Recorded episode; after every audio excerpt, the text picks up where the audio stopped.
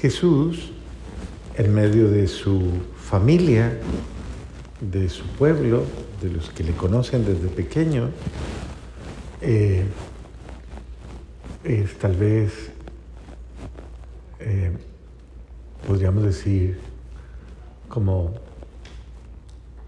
podríamos hablar de discriminación tal vez ahí en eso. ¿Qué piensan ustedes? ¿Que Jesús fue discriminado? ¿Sí o no? O sea, lo que cuenta el Evangelio es una discriminación o no lo es? Una persecución. Una persecución, pero una persecución implica una discriminación o no? ¿Sí? ¿Cómo? ¿No cree?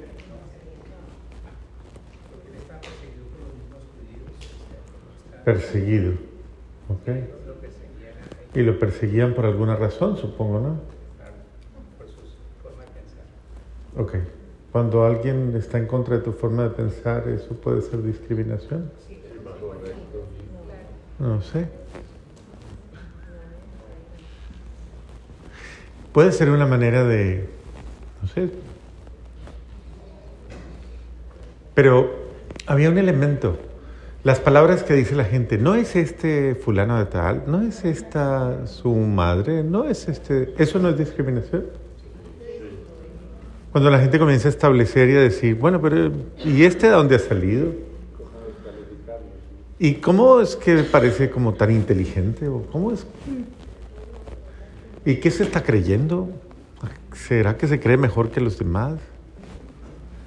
¿Y de dónde saca tanta cosa? ¿Envidia? Bueno, sí, tiene, tiene entrevé la envidia. entre- ¿A usted alguna vez le ha caído alguien mal así que usted diga esta?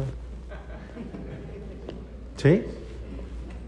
De pronto, no sé, alguna prima, es esa tonta, ¿de dónde? Se cree la más bonita de todas. ¿No le ha pasado? O el otro se cree tan inteligente. O... ¿No le ha pasado? Hasta en los grupos, de pronto la, Por alguna razón, por cualquier razón. Esto es un problema humano. El problema de los prejuicios que tenemos los seres humanos contra los seres humanos. Tenemos muchos prejuicios. Y tenemos muchas razones muchas veces como para, como para no saber reconocer las virtudes del otro. Por ejemplo, piensen un segundito, a ver, usted tiene a alguien al lado, mírelo un momentito. ¿Qué virtudes tiene? ¿Qué virtudes? Mírelo y diga, a ver, ¿cuáles son como las cosas bonitas que tiene? ¿Qué tiene? A ver, de bonito. Diga algo, a ver. ¿Tiene bonitos ojos? No sé. ¿Está bonito el pelo? No. ¿Le gustaría tener uno igual o no? ¿Qué le gusta? ¿Qué le parece bonito? ¿Ah? ¿Sí lo descubrió fácilmente? ¿Qué le parece bonito? Ok. Ahora, ¿qué le parece feo? Ah, eso más rápido, ¿no? ¿Cuántas veces estamos más predispuestos a ver las cosas que no me gustan que las cosas que me gustan? Y eso va revelando, obviamente, que hay algo en mi interior, hay algo. ¿El problema es del otro? No, él es como es. El problema es que hay algo en mí que no me deja ver lo bueno o el bien que tiene el otro. No me deja verlo. Y me hace pensar mal de él y de pronto muchas veces rechazarlo. Y en ese sentido, eh, uno muchas veces, cuando los demás eh, tienen esas prevenciones, pues eso inmediatamente afecta la relación. Afecta la relación. Porque, pues finalmente, uno puede comenzar a tener una, una mala imagen, una mala percepción, a ver eh, esa mala percepción, esa mala imagen, que muchas veces es, es como... Y es fácil, porque el uno le dice al otro lo que piensa, ¿no? Entonces dice, ¿cómo te parece fulana? Eh, Puede ser alguien, ¿no? Dice, yo la veo muy creída. Entonces ya, el otro también la ve creída.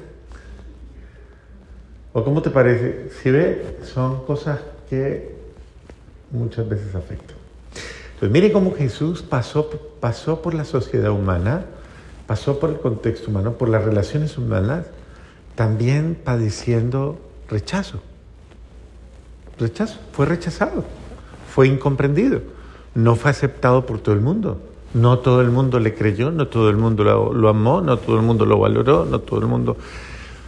Eh, de hecho, hay momentos en que no solamente pasó esto, sino que incluso lo sacaron, en ese mismo lugar, lo sacaron a, a la montaña a tirarlo por la montaña. Hay otro evangelio que cuenta eso, que lo sacaron con ira, con rabia, los propios de su pueblo, para tirarlo por la montaña. Bueno, por, porque tal vez llega un momento en el, que, en el que hay tanta intolerancia, tal vez como tanta, pero también nos llenamos de, como de tantas cosas malas, que incluso la bondad del que es bueno nos molesta demasiado. Bien, creo que eh, esto habla mucho de, de cómo nosotros debemos aprender cómo a captar cuántas veces nosotros cometemos el mismo error entre nosotros y cómo podemos en algunos momentos tener actitudes que hacen sufrir a los otros. Yo puedo hacer sufrir a los otros. Y muchas veces no, no, no corregimos eso. Entonces, en ese sentido es importante la corrección. Mire que la primera lectura habla de qué? De la corrección. Y dice, es incómodo que a uno lo corrijan. ¿A usted le gusta que lo corrijan? Pregunto, ¿le gusta que le corrijan algo? ¿Le molesta cuando alguien le dice, mira, te estás equivocando? ¿Eso le molesta? ¿No? ¿A usted le gusta que le digan las cosas? ¿Sí le gusta? ¿Se pone feliz cuando alguien le dice, ¿en serio? No creo, ¿serio? Qué bueno. ¿Cómo hemos crecido? ¿Cómo hemos, estamos? Qué maduros somos, qué adultos somos. Bueno, muchas veces esa corrección puede saber mal, pero nos ayuda, nos ayuda a cambiar, nos ayuda a no, a no hacernos daños. Es el sentido de aprender a ser humildes.